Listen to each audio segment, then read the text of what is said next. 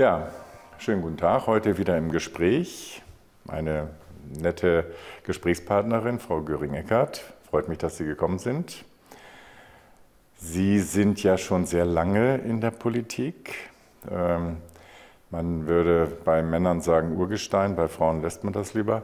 Ähm, aber Sie sind erfahren. Und ähm, lassen Sie mich einfach mal mit etwas anfangen. 20 Jahre lang haben wir die Freiheit und die Demokratie in Afghanistan äh, verteidigt. Sie waren, ich weiß nicht, damals dafür oder das habe ich nicht genau recherchieren können, also für diesen Einmarsch, aber die meisten im Bundestag Vertretenen waren dafür.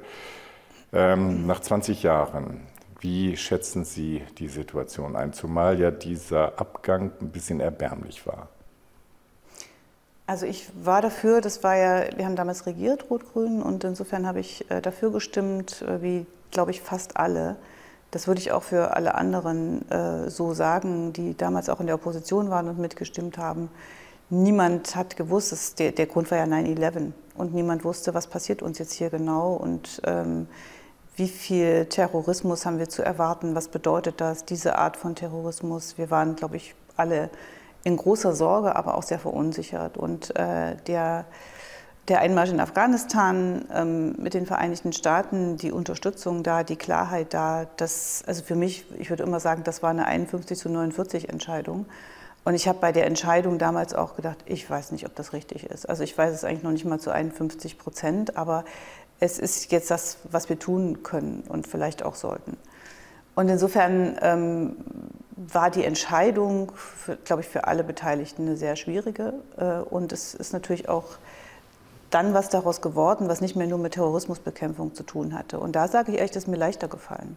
Mir ist es leichter gefallen, ich war auch ein paar Mal dort, äh, zu sehen, dass es Mädchenschulen gibt. Mir ist es leichter gefallen, dass ich gesehen habe, wenn man genügend macht an Entwicklungszusammenarbeit, also bewusst Zusammenarbeit, ich meine, viele bauen da Drogen an und äh, sind im Grunde genommen in den Händen der weltweiten Mafia, auch der europäischen, äh, um das Zeug dann zu verkaufen, ähm, dann sind in ein paar Tälern äh, Transformationsprozesse losgegangen und dann hat man gesagt, baut doch mal Baumwolle an, gucken wir mal, was da passiert. Und man merkte, die Leute haben Jobs, Leute können was damit anfangen, sie werden nicht mehr erpresst. Also man, man hat schon gesehen, es gibt ein paar Sachen, die konnte man ziemlich gut machen, was nicht funktioniert hat, was wir alle gehofft haben.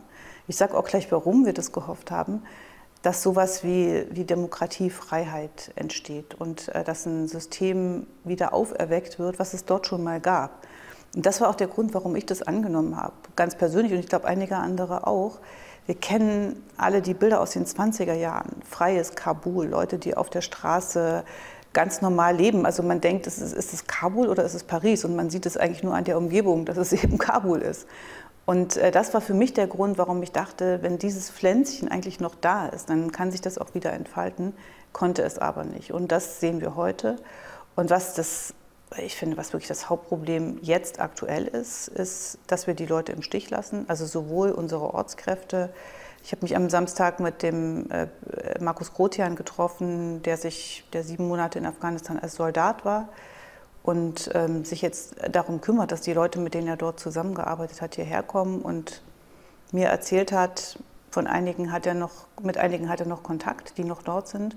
Mit anderen hat er keinen Kontakt mehr. Um die macht er sich natürlich die meisten Sorgen, weil er nicht weiß, sind die tot, ähm, können die nur nicht mehr telefonieren. Was, was bedeutet das? Und das ist, echt ein, das ist echt ein Drama. Die Leute haben sich ja darauf verlassen. Die hatten die Zusage, wir kümmern uns um euch. Und neben den Ortskräften sind es halt die, die sich dann immer noch ein bisschen für die Freiheit engagiert haben, Frauenrechtlerinnen etc.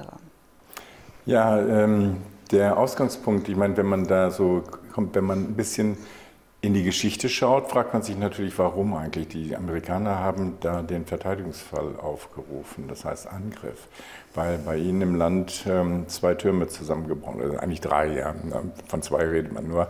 Ähm, da ist ja die Frage, warum überhaupt dieses? Und das andere war ja, wir haben da die Taliban gehabt, aber das waren ja die Kumpels von den Amerikanern, die haben die, haben die ja im Grunde groß gemacht. Und äh, ich selber war vor neun Jahren in Pakistan und äh, war dort zu Gast bei der rechten Hand des, des Außenministers da in der Familie. Und der sagte mir, wisst ihr was, in Peshawar, da haben wir den Militärstützpunkt ähm, da kommen wir als Regierung nicht ran. Das macht im Grunde genommen der Geheimdienst. Und dort sind die Amerikaner mit ihren Drohnen und fliegen immer die Angriffe nach Afghanistan. Und da Sia-ul-Haq und so weiter, das ist einem ja noch ein Begriff. Und Brzezinski ist einem ja auch noch ein Begriff vom Cyberpass mit, seinem, mit seiner Haltung da, mit dem Gewehr eigentlich, wenn man sich das alles sozusagen äh, äh, über die Zunge laufen lässt, dann fragt man sich eigentlich, warum eigentlich Afghanistan? Weil letztendlich waren es ja keine Afghanen, die da in den Flugzeugen gesessen sind. Das waren ja ganz andere. Also das sind, das, da fehlt mir im Grunde genommen in dem Augenblick, wo man betroffen ist, verstehe ich das auch. Und dann wird man jetzt konfrontiert, jetzt müssen wir dabei sein und dann muss man Ja sagen. Und dann sagen alle Ja. Aber warum eigentlich? Warum ist man so geschichtslos? Und dann ist er, es gab ja auch schon mal ein anderes Afghanistan davor von den Taliban. Und die Taliban sind ja sozusagen an der Brust der USA ge ge gezüchtet worden. Ja, es ging um Al-Qaida und, äh, und die Frage, ist dort ähm, der, der Hort, der, halten die sich dort auf, organisieren die sich dort? Das war ja der Grund dafür, dass es Afghanistan war.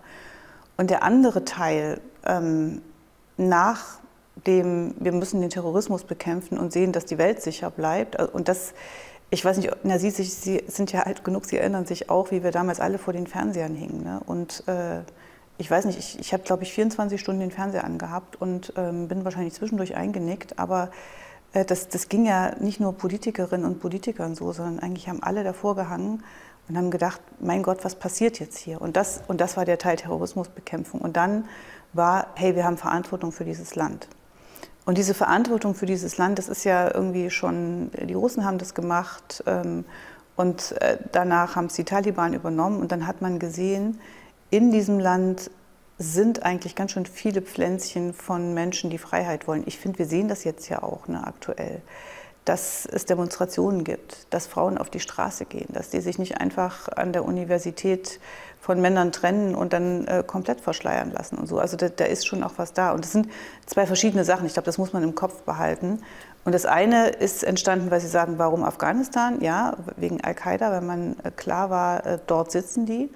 Und, äh, und das andere ist die daraus erwachsene Verantwortung ähm, für ein Land, wo man schon das Gefühl haben konnte, da kann sich was entwickeln, da kann man unterstützen, da kann man helfen. Also wie gesagt, nochmal nicht, wir bringen euch jetzt die Demokratie, wird euch auch sehr viel Spaß machen, macht uns auch viel Spaß, sondern wir versuchen das, was bei euch da ist, zu reaktivieren, zu unterstützen. Also für, für mich so Mädchenschule, da habe ich so gedacht, da stand ich und war, ich weiß nicht, durch sieben Checkpoints gegangen, alle irgendwie so mit Gewehr im Anschlag und ich bin da gelandet und sagte so zu den Mädchen, es muss ja schrecklich für euch sein dass ihr hier so unter äh, quasi Militärbewachung Schule habt.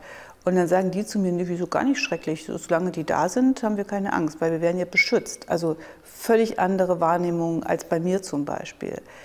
Die Bibliotheken, das, die komplette, das, komplette, das komplette afghanische Kulturgut, das Liedgut war weg.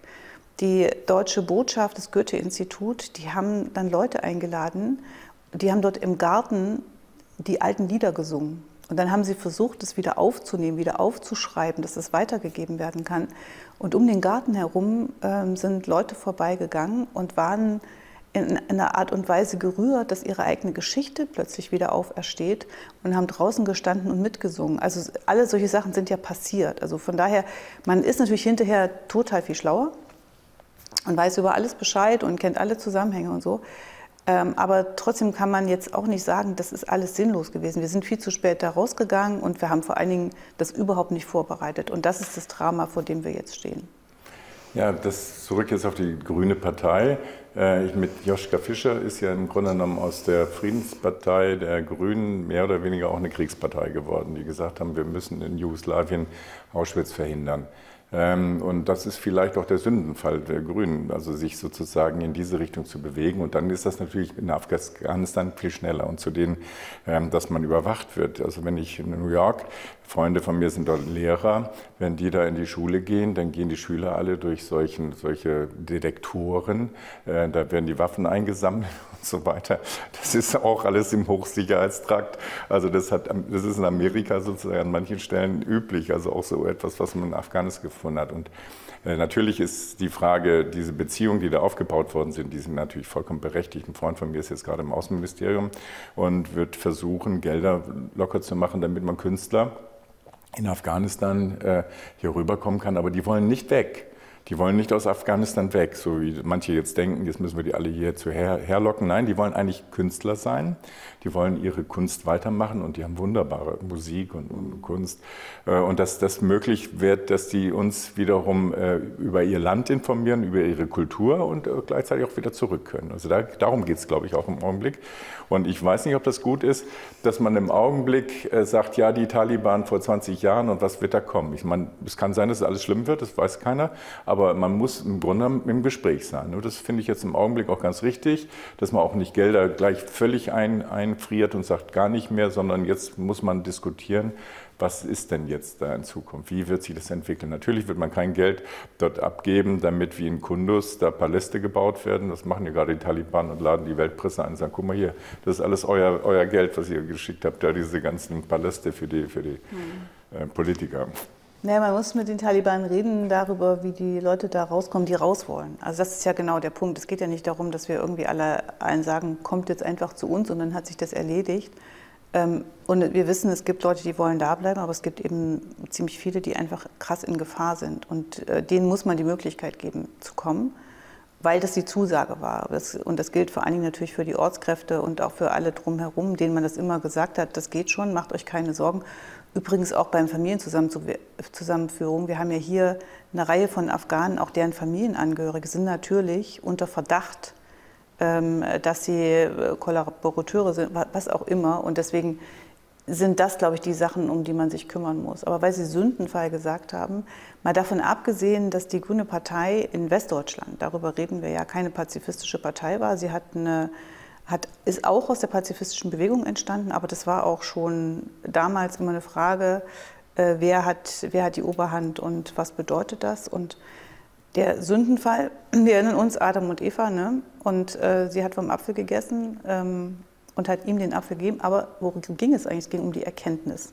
Wenn wir jetzt mal eine Sekunde ein bisschen theologisch-philosophisch werden, dann war das für die, für die Grünen natürlich eine, eine ganz wichtige Phase wir haben ja nicht gesagt, wir wollen jetzt auch gerne mal äh, militärisch werden, wir wollen jetzt auch gerne mal irgendwie für Militäreinsätze sein, sondern wir haben uns wirklich äh, so ein bisschen stellvertretend für viele andere auch damit echt gequält und gefragt, wann ist eigentlich der Moment, dass man sagt, man geht auch mit in einen Militäreinsatz.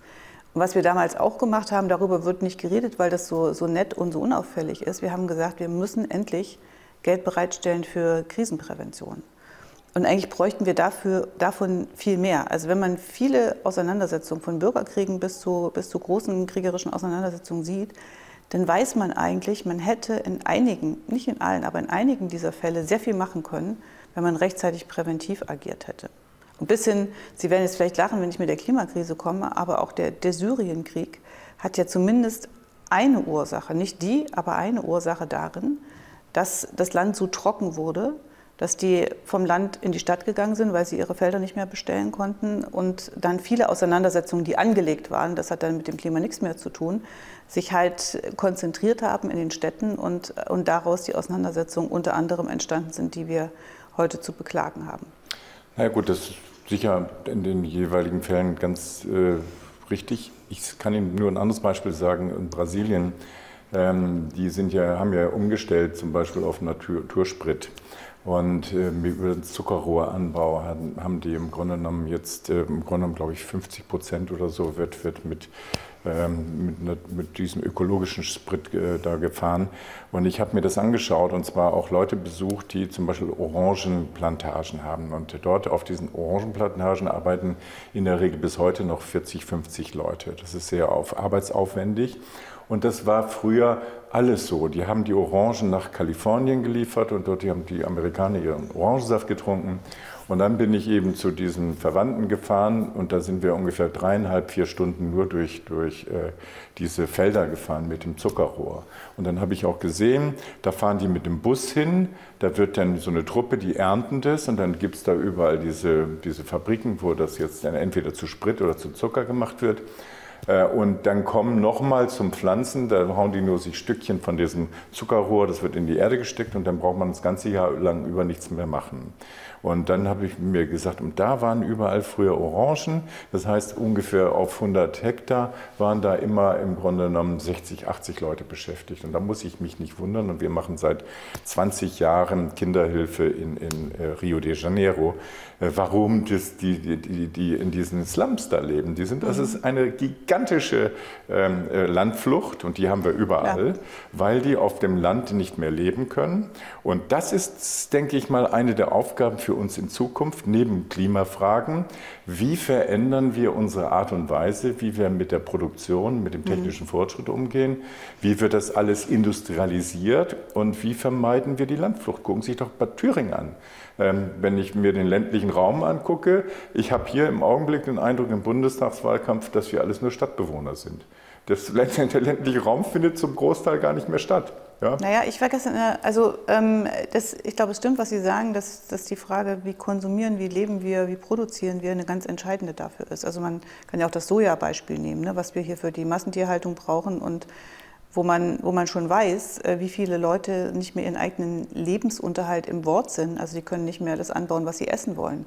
Äh, dort äh, anbauen können, äh, unabhängig davon, dass auch noch, nee, abhängig davon, dass auch noch der Regenwald dafür abgeholzt wird, was ja für die Klimakrise wieder irgendwie im Kreislauf ein Riesenproblem ist.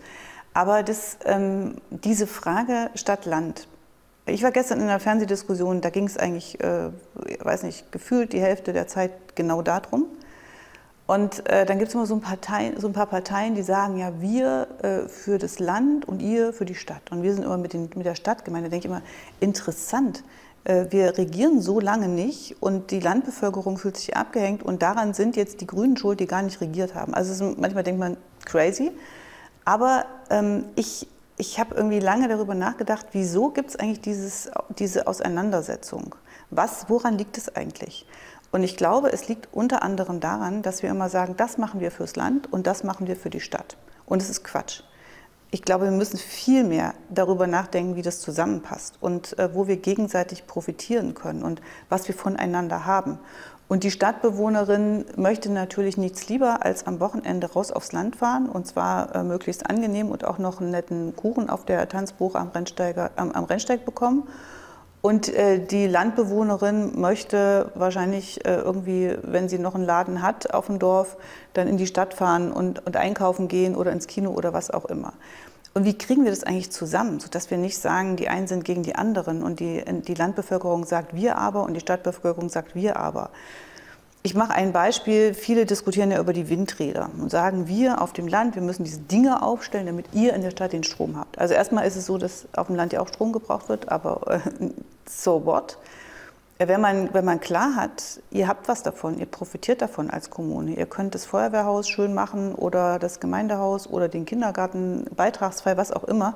Das kann man ja dann in der Kommune sehr konkret entscheiden äh, und nicht mehr die Politik macht es dann von Berlin oder Erfurt aus fände ich sehr, sehr viel schlauer, weil dann, dann wäre nämlich klar, das, das brauchen wir zusammen. Also die Industrie braucht das, Stadt und Land braucht das, wir brauchen es zusammen.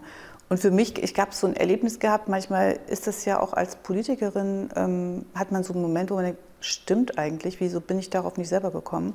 Ich stand mit einer Kulturinitiative auf einem Dorf, es war in dem Fall in Brandenburg, und ähm, wirklich, also jetzt nicht der Speckgürtel von Berlin, sondern gar, gar nicht so einfach, die bemühen sich da sehr. Und ich sage so meinen Satz, den ich immer sage, naja, und dann braucht ihr endlich mal einen Bus, der hier regelmäßig fährt, auch bis abends, damit ihr in die Stadt ins Theater gehen könnt. Und dann gucken die mich so an und sagen, danke Katrin, das war jetzt eine super Idee. Wir machen hier Kultur auf dem Land. Wir wollen den Bus haben, ja, aber damit man von der Stadt aufs Land kommen kann, damit man sieht, was wir hier eigentlich machen. Ich habe so gemerkt, ich habe selber diese Spaltung, wo ich so viel drüber nachgedacht habe, noch im Kopf. Also das gehört zusammen und ich glaube, da muss man sich klar drüber sein, äh, angefangen von Bus und Bahn bis hin zum schnellen Internet und wie viele Leute ziehen aufs Land, weil sie sagen, ich möchte, möchte gern irgendwie näher an der Natur leben. Und äh, das sind dann ehemalige Städter, die jetzt Landbewohner werden. Und andersrum passiert es auch. Und dass man dafür sorgt, dass man, das, dass man da auch gut leben kann, dass man auch sagen kann, okay, ich habe halt einen Bürojob, Den mache ich dreimal die Woche von meinem Dorf aus, äh, weil ich das schnelle Netz habe und das gute Netz habe, dann umso besser. Und dann muss ich auch nicht im Stau stehen oder mich in der Bahn quetschen mit der Krankenschwester oder dem Schichtarbeiter oder dem, dem der am Band, am Band steht, der eben nicht von zu Hause aus arbeiten kann. Also mehr, mehr zusammendenken und nicht eine neue Spaltung aufmachen. Nicht in Nostalgie äh, verfallen, aber wenn ich mir so sehe, wie früher auf dem ländlichen, im ländlichen Raum ja auch Arbeitskräfte gebraucht worden sind. Also wenn man guckt, so in LPG-Standorten findet man zum Beispiel auch neu, so ehemalige Plattenbauten und so weiter, weil da eben Landarbeiter noch tätig waren. Nun hat mhm. sich das ja alles technologisch verändert und aus vielleicht 400 äh, Mitarbeitern, die da früher in der LPG waren, ist jetzt in der Agrargesellschaft sind noch 40 übrig. Und es gibt keine Kantine mehr. 20, ja, und kein Kulturhaus, gar nicht das. Bad Sulza haben sie mir erzählt, als ich hierher kam, ähm, haben sie gesagt, ja, und wir hatten also jedes Jahr mindestens zwei, drei Mal das Staatstheater, die haben hier im, im, im Volkshaus ja Veranstaltungen gemacht, da war immer voll und so weiter. Wir können heute froh sein, wenn wir in den Kirchen nochmal ab und zu mhm. Konzerte, Orgelkonzerte machen und so weiter. Also die kulturelle Versorgung und natürlich auch die Versorgung mit Arbeitsplätzen und so weiter, das, das hat ja im Grunde genommen durch die Veränderung der gesellschaftlichen Verhältnisse hat sich dramatisch verändert, bis zu dem, dass man sagt, da leben nur noch alte Leute in teilweise. Mhm. Hier in Thüringen kann man auch sagen, wir haben Glück, weil wir so viele Mittelstädte haben und drumherum sind noch relativ viele Dörfer, die davon partizipieren. Aber es gibt in Brandenburg oder so, gibt es ja Orte, die sind ja schon aufgegeben. Da wird ja auch nicht ja. mehr investiert. Genau, da wird nicht mehr investiert und das ist, das ist natürlich ein Problem, also ähm, dass man die einfach hängen lässt im wahrsten Sinne des Wortes. Und ich glaube, also neben der Kultur, wo man auch sieht, es gibt ja Orte, Waffenrot, Hinterrot kann ich Ihnen sehr empfehlen, ein Ort in Thüringen, den man nicht so kennt. Äh, da haben sich einfach, äh, die waren ursprünglich einfach mal alle Kindergarteneltern. Die haben sich zusammengetan und quasi das Dorf in Anführungszeichen übernommen und haben gesagt, wir wollen hier, dass es hier gut läuft. Und die kümmern sich, die kriegen auch die Fördermittel am Ende und man merkt so, da ist ein totaler Spirit. Und dann geht man drei Dörfer weiter und dann passiert eigentlich gar nichts. Und dann sieht man, es liegt natürlich auch an den Leuten selber, ob, ob, sie sich identifizieren. Aber es gibt so ein paar Sachen, da würde ich sagen, das ist staatliche Aufgabe. Also dieses äh, etwas komplizierte technische Wort Daseinsfürsorge. Das klar ist, du hast eine anständige medizinische Versorgung auch auf dem Land. Und du hast natürlich nicht für einen Facharzt im Dorf, aber eine Ansprechperson, das gab es in der DDR ja auch, da gab es die Gemeindeschwester. Genau. Ähm, eine Ansprechperson, eine Tür, durch die ich gehen kann, wo ich weiß, manchmal ist da der Hausarzt, manchmal ist es die Gemeindeschwester, manchmal ist es vielleicht auch eine Physiotherapeutin, ähm, die da ihre Praxis hat, aber die gleichzeitig noch ein Tool hat zu sagen, hey, ich glaube, bei dir ist Folgendes, ähm, wir rufen jetzt mal an und machen vielleicht eine kleine Videokonferenz mit dem Hausarzt drei Dörfer weiter und schauen mal, musst du erst mal zu dem oder machen wir gleich eine Überweisung für einen Facharzt? Also es gibt ja total viel Spannendes, es gibt inzwischen eine Entwicklung, wo Leute sich zusammengetan haben von der Uni Jena und gesagt haben, wie machen wir das mit einer mobilen und digitalen Versorgung, medizinischen Versorgung auf dem Land.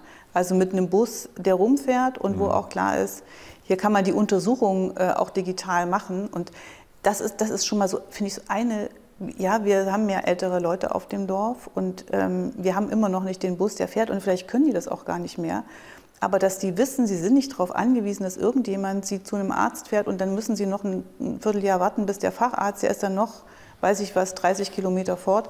Also da kann man schon ziemlich viel machen, wo, wo ja. man wirklich als Staat auch eine Aufgabe Vollkommen hat als richtig, Gesellschaft. Aber wissen Sie, was ich denke, das ist, da bin ich voll bei Ihnen. Ähm, was ich denke ist, wir müssen vollkommen neu denken, den ländlichen Raum. Äh, wir haben hier in Thüringen zum Beispiel die Notwendigkeit, einmal im Jahr solche äh, Versammlungen zu machen in, im, im, Dorf. Also in Bad Sulza machen sie jetzt 17, also in allen Stadtteilen.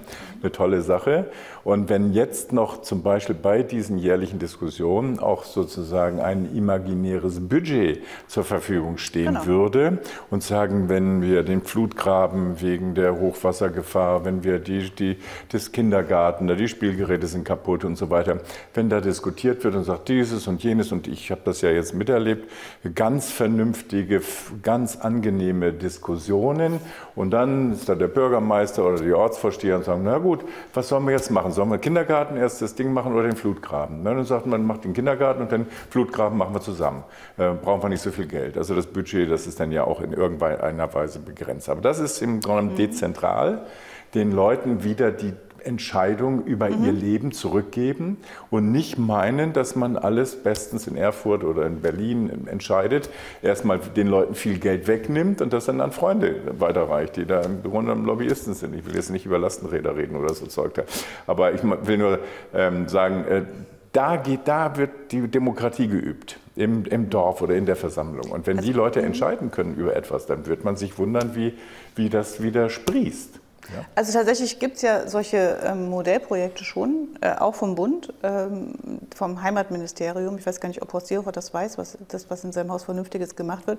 In Altenburg zum Beispiel hat man, äh, hat man das gemacht. Das ist jetzt ja eine Stadt, äh, aber trotzdem eine, wo irgendwie, wo man sieht, da entwickelt sich total viel. Eine kleine Stadt, wo man irgendwie lange gedacht hat, die, naja, da, da passiert nichts mehr. Und die haben genau das gemacht. Die haben gesagt, wir haben hier ein Budget und jetzt gehen wir mal in die Stadtteile und losen mal aus, ähm, wer einen Vorschlag macht, was damit passiert. Und kommt da jetzt eine, eine, Parkbank hin an irgendeine Stelle oder pflanzen wir fünf Bäume oder was auch immer machen wir jeweils. Damit ist es total spannend, was dann, was dann passiert ist. Also auch noch mit so einem Instrument von Auslosen. Das ist ja noch mal, noch mal ein bisschen krasser. Und ich weiß jetzt nicht, was es mit den Lastenrädern war. Ich kann nur sagen, in Thüringen. Ähm, Subventionen für, für Klientel. Ja, das ist ja nicht Klientel. Also ich meine, wenn, wenn Sie sagen, die Funke Mediengruppe und die Schornsteinfeger ähm, und äh, die Vereine XY, das wäre Klientel. Und die Handwerker, die sagen, meine Kreissäge übrigens passt da prima rein.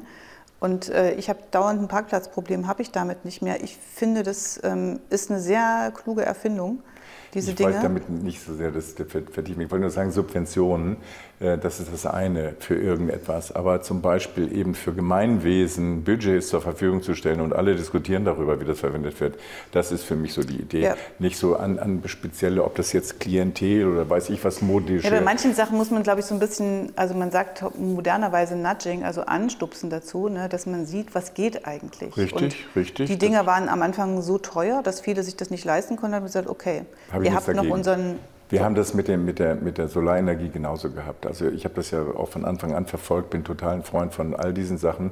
Aber wir haben in Deutschland durch die Subventionierung letztendlich das Ding für Deutschland kaputt gemacht.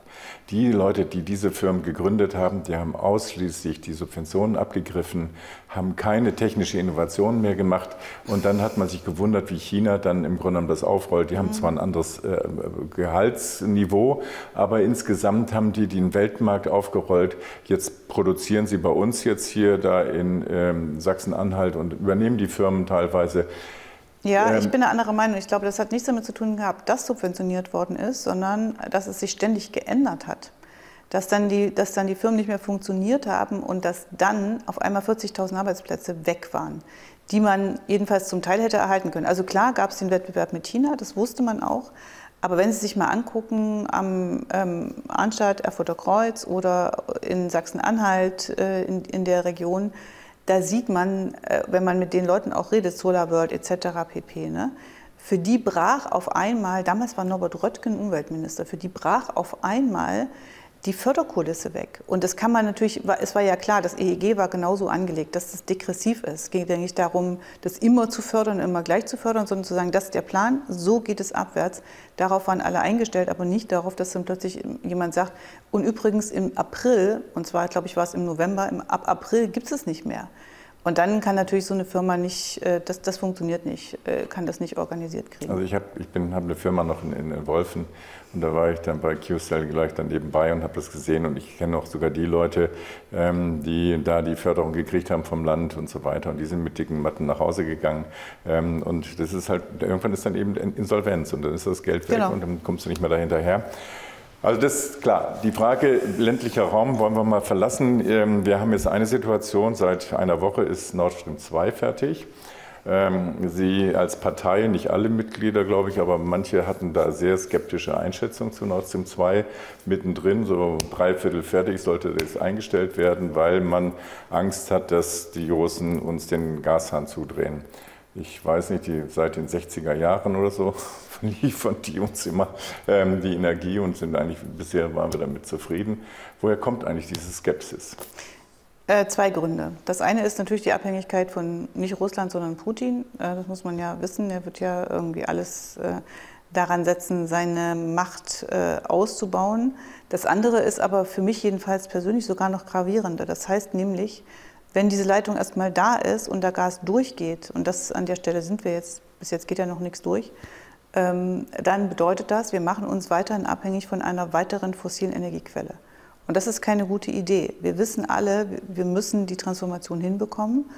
Und ähm, vor ein paar Jahren haben übrigens auch wir Grüne gesagt, wir brauchen Gas als Zwischentechnologie, weil man so schnell nicht alles ersetzen kann.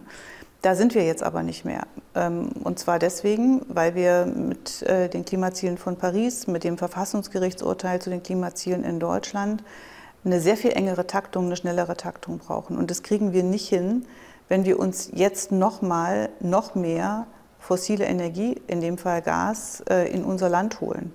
Das kriegen wir nur hin, wenn allen klar ist. Ja auch die Frage, welche Investitionen macht man? Also wir haben gerade über die Solarindustrie geredet. Ne? Worauf verlässt man sich? Was passiert hier? Das geht nur, wenn klar ist, wir müssen diese 100 Prozent Erneuerbaren schaffen bis zum Jahr 2030, 2035 im Energie- und Wärmesektor. Und darauf sollen sich jetzt auch alle einstellen können. Die Unternehmen sagen mir das jedenfalls, also nicht nur die, die den, bei den Erneuerbaren unmittelbar beteiligt sind, sondern alle anderen, auch die Stahlindustrie, die sagt, jetzt sagt uns bitte, wie es gehen soll wir brauchen den, wir, wir wollen gerne grünen Wasserstoff haben, um den Stahl zu produzieren, aber wir müssen dann auch wissen, darauf verlassen wir uns, weil nur dann können wir mitmachen.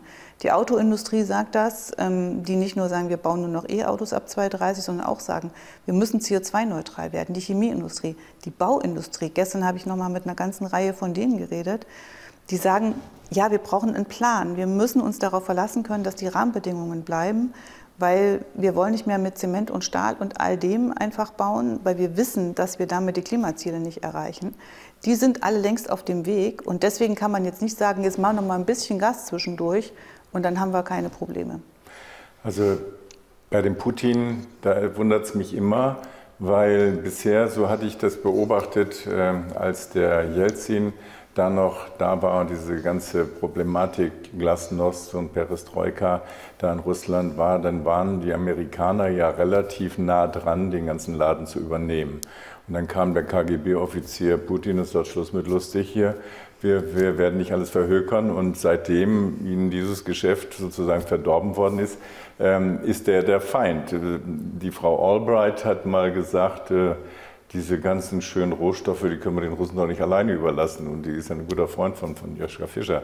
Ähm, dass das auf jeden Fall global strategisch immer eine Diskussion war und möglicherweise Russland als Ganzes zu übernehmen, was mit dem Putin das im Augenblick nicht gelingt, ähm, das sei dahingestellt. Aber der ist ja nicht der, der, der Ursprung. Jemand, der den Gashahn zudreht, das war bisher angedroht nur die Ukraine die hat uns äh, immer wieder mal gesagt, wir könnten, auch wenn wir mit den Russen nicht zurechtkommen und nicht genügend Transferkosten ersetzt bekommen, dann machen wir hier den, den, den Hahn zu. Und daher ist ja Nord Stream 1 entstanden und jetzt Nord Stream 2. Und ich meine, glaube, man kann auch Wasserstoff auch durch, durchleiten durch die Rohre. Ja, das ist die neueste Idee, ähm, kann man alles drüber reden. Äh, aber jetzt so zu tun, als ob der Putin eigentlich ein ganz netter Kerl ist, der jetzt äh, im Schilde führt, also wenn man sich Nawalny anguckt, doch Rodokowski und äh, die, die Fälle, von denen wir wissen, was, was dort ähm, passiert. Was wissen wir da genau? Wie die Demokratie unterdrückt was, wird. Was wissen wir da genau?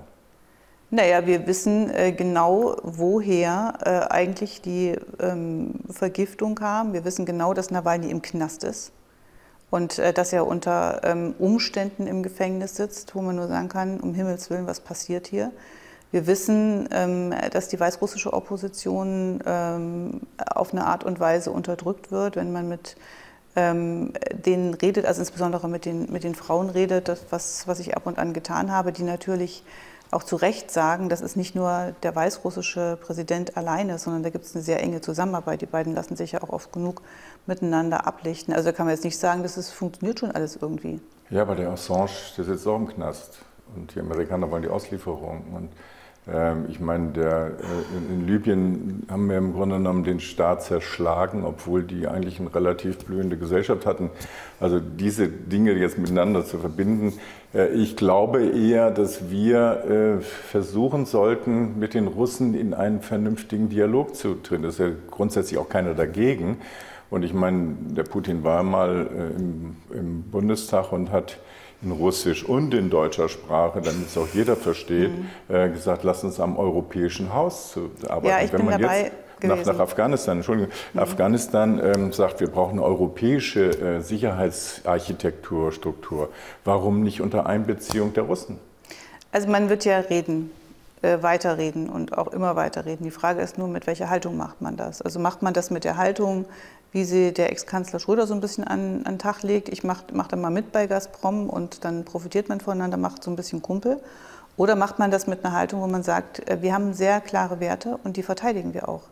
Ich finde, wir könnten da auch noch mehr tun, auch an anderer Stelle, wenn ich ans Mittelmeer denke und, äh, und die Flüchtlingspolitik da. Aber davon abzusehen und äh, ich, ich meine, ich weiß auch, äh, dass offensichtlich, wenn es um Fake News geht und den Einfluss äh, fremder Staaten, nach dem, was wir wissen, gibt es schon sehr viel Sorge dafür, dass äh, ausgerechnet die Grünen in eine besonders herausragende Rolle in der Regierung kommen könnten. Also ist ja gerade festgestellt worden von einer amerikanischen Plattform in dem Fall, 80 Prozent der Fake News, äh, die verbreitet werden, werden über Annalena Baerbock und die Grünen verbreitet. Ähm, dahinter steht sicherlich die Angst, dass man mit sehr viel mehr Klarheit und Haltung eben auf andere Weise da unterwegs ist als bisher. Also das ist natürlich ein spezieller Fall und ich bin selber Betroffener, weil ich hatte ja mal eine Zeit lang, äh, weil wir den Herrn ähm, Ramelow 100 ähm, Tage nach der Wahl als Ministerpräsident begleitet haben, sind wir angegriffen worden. Das war dann im Rammel TV und äh, Staatsfernsehen und dann haben sogar manche äh, gesagt, das muss man verbieten. Und als sie mir da vorgeworfen hatten, Staatsfernsehen zu machen, sage ich, ja, wenn schon Staatsfernsehen, dann richtig. Dann gehe ich jetzt nach Berlin und gehe zum Rodionov äh, den Chefredakteur von Russia Today und sagt dann, hier könnt ihr mal eure Sendung da hier bei uns äh, verbreiten, weil dann kann sich jeder mal eine Meinung bilden, was die Russen da so für Zeug da machen. Das war ja nicht nur alles gut, aber da hat man auf jeden Fall die Chance gehabt, sich das anzuschauen.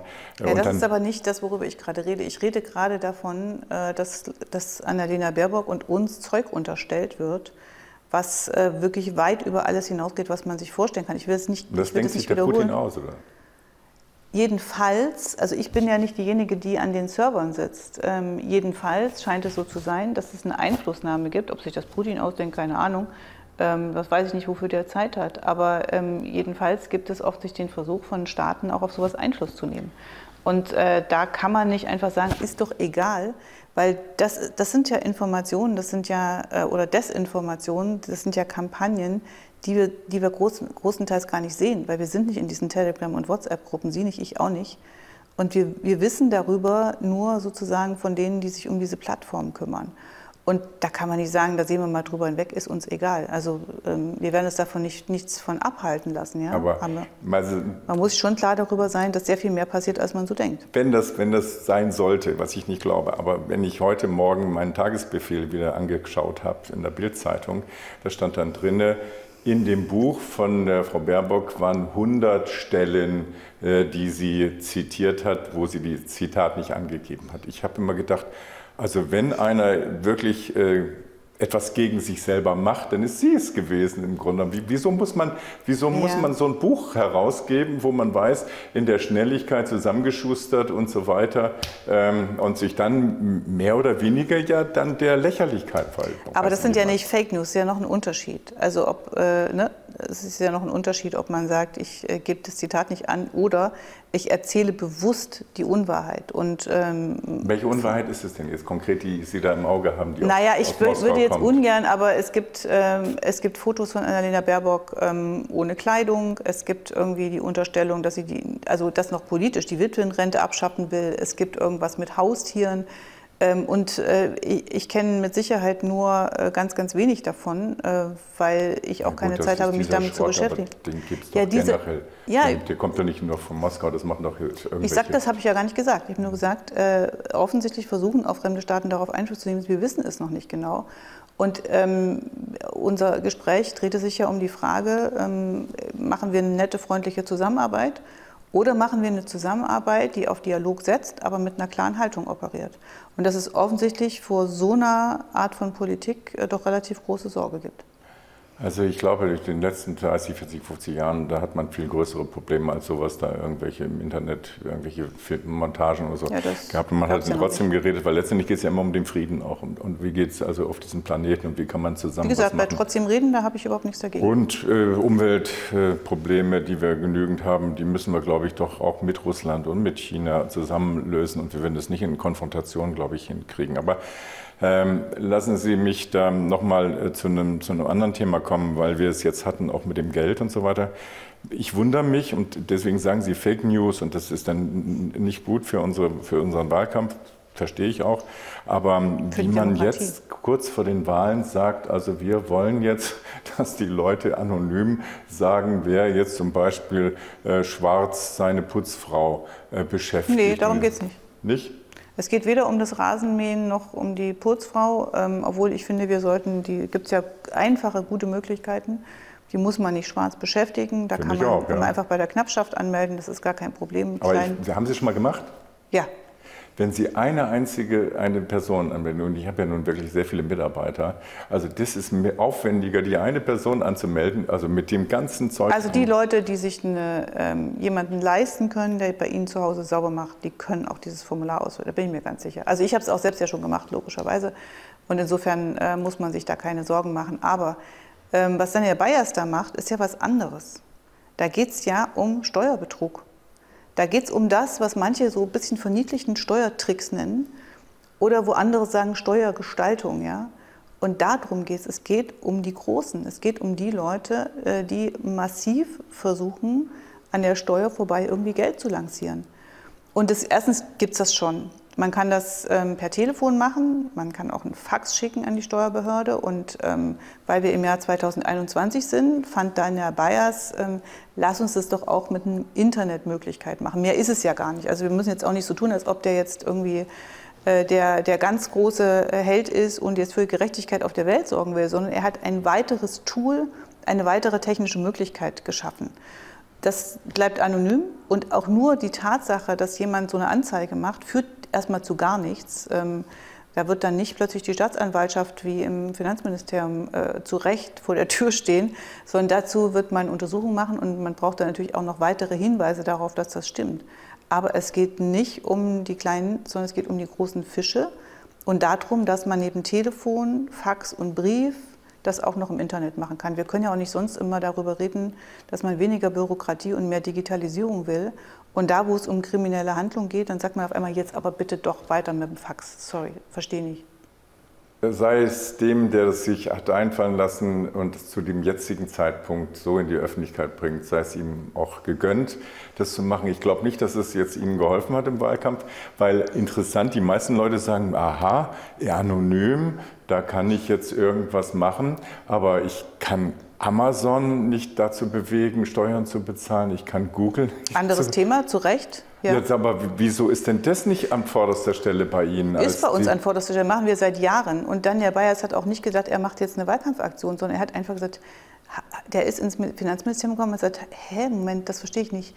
Wieso gibt es nur diese Form? Wieso machen wir es nicht auch im Netz, wie was viele andere Länder ja auch längst machen. Und das gibt es ja in allen Bundesländern, gibt es ja diese Möglichkeit. er hat es alles nicht erfunden, bis auf die technische Möglichkeit. Aber natürlich Amazon, Google, dass die, die großen Plattformen Steuern bezahlen, das muss man machen. Hätte ich mir sehr gewünscht, dass der Bundesfinanzminister sich da richtig reingehängt hätte. Und es ist auch möglich, also dass jeder Buchhandel äh, Steuern zahlt, ganz normal, aber nicht Amazon. Äh, das, das verstehe ich nicht, das versteht auch sonst niemand. Und das kann man mit einer Digitalsteuer regeln. Ja, also die, die Frage, man regelt es ja nicht. Also es wird ja in Europa nicht geregelt. Und ja, ähm, das ist aber die Frage, so, wie Deutschland agiert. Die Lobby, genau die Lobby ist so stark. Äh, und ich meine, da ist ja die Frage, wer sagt, wem was zu machen ist. Und dann kommt ja immer das Argument Arbeitsplätze und so weiter. Wir ja, geht nicht. aber nicht. Also das ist ja doch die Frage, wer macht es oder wer lässt es. Und Deutschland ist ja nicht, also man kann nicht sagen, die in Europa und wir in Deutschland. Wir sind ein sehr wichtiger Player in Europa. Und wenn wir sagen würden, das muss jetzt passieren und wir stehen hier nicht auf, bis wir dafür eine Lösung haben, dann passiert es auch. Und genau das ist vielleicht auch der Unterschied zu dem, was jetzt ist. Ja, also das wird, wird ja dann nach den Wahlen wird ja darüber diskutiert werden müssen, was man dies ins Auge fasst. Und ich glaube, äh, die Sie meinen, das sind große Summen. Ich glaube, dass wir, die da anonym da denunziert werden, ähm, habe ich auch nichts dagegen. Also wenn einer Steuerbetrug ja begeht, dann, hat, dann kann das, aber ich meine... Das kann ja nicht der Ehrliche, der Dumme sein. Das ist ja genau das Problem daran. Bei, in meiner Firma sitzen jetzt, ähm, die, die, das Finanzamt sitzt jetzt anderthalb Jahre, anderthalb Jahre äh, und prüft unsere Bücher und es ist nichts bisher gefunden worden. Ähm, und möglicherweise wäre das auch an anderer Stelle vielleicht auch besser angebracht oder so, aber da habe ich jetzt kein Problem. Da kann auch noch, der hat ein eigenes Zimmer bei uns gekriegt und so. Das gehört halt schon sozusagen dazu. Ähm, das ist eben eine Frage, was machen wir wirklich? Also wie, wie transparent ist unsere ganze Steuersicherung? Und es mhm. gibt so viele legale Möglichkeiten, äh, Steuern zu verkürzen. Und das, das müsste man dann alles gesetzmäßig, also wirklich durchdringen, habe ich nichts dagegen. Es gibt ein paar äh, Möglichkeiten, die brauchen wir nicht mehr. Also ähm, sowas wie Dienstwägen. Es gibt ja eine Reihe von ökoschädlichen Subventionen, wo man sich fragt, wieso haben wir das eigentlich immer noch? Also ja, schon alleine dafür das. haben wir die großen Autos.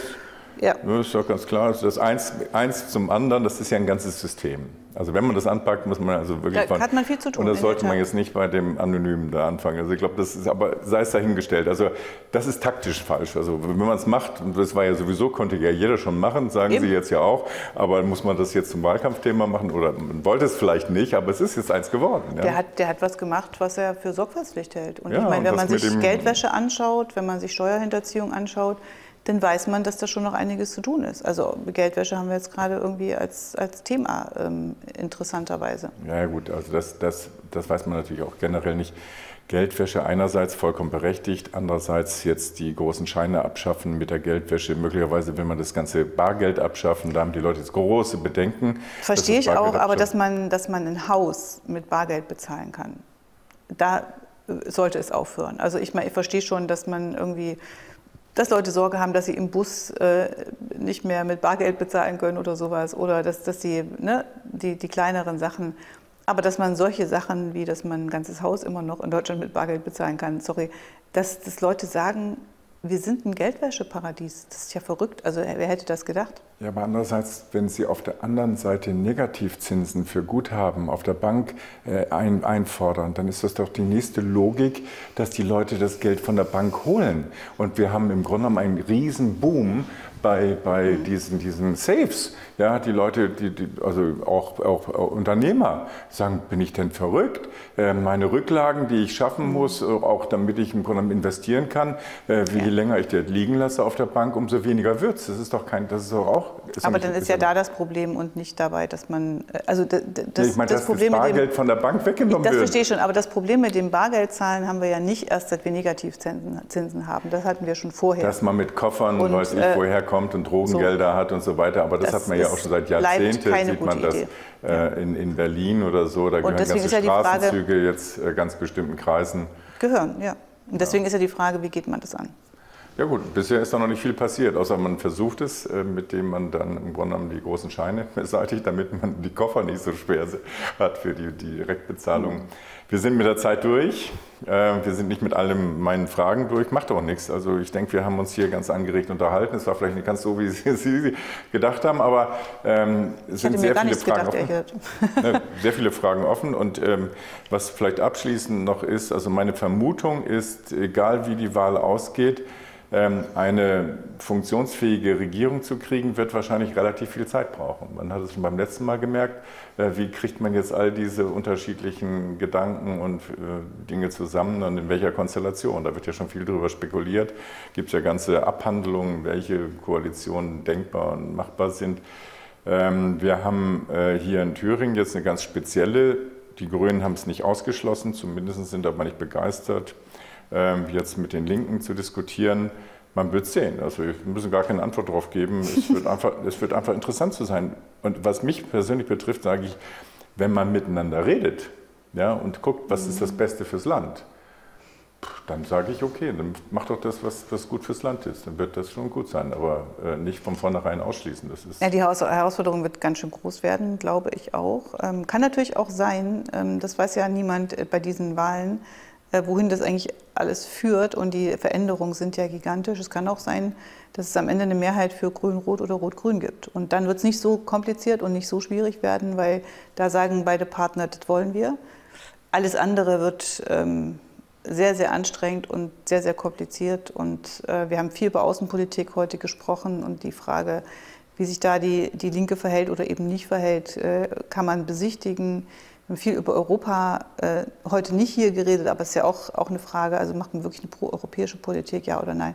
Also insofern, ähm, da ist äh, ja möglicherweise sehr viel zu diskutieren.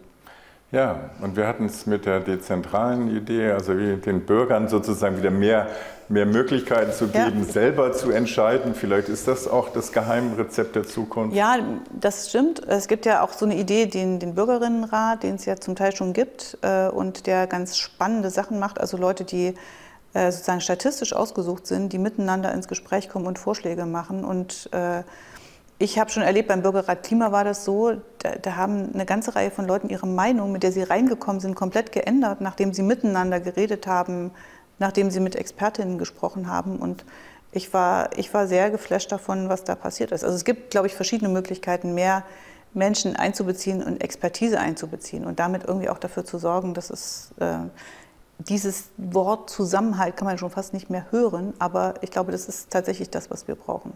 Ja, ich denke, wir sollten unsere Bürger nicht unterschätzen. Da steckt unheimlich viel kluger Geist drin. Und je mehr die einbezogen werden, glaube ich, umso glücklicher wird unsere Zukunft. Ich bedanke mich, dass Sie die Zeit gefunden haben in Ihrem eng getakteten Wahlkampfkalender. Ich ähm, bedanke mich, dass Sie zugeschaut haben und hoffe, dass Ihnen beim nächsten Mal auch wieder einfällt, bei uns einzuschalten. Vielen Dank. Wiedersehen.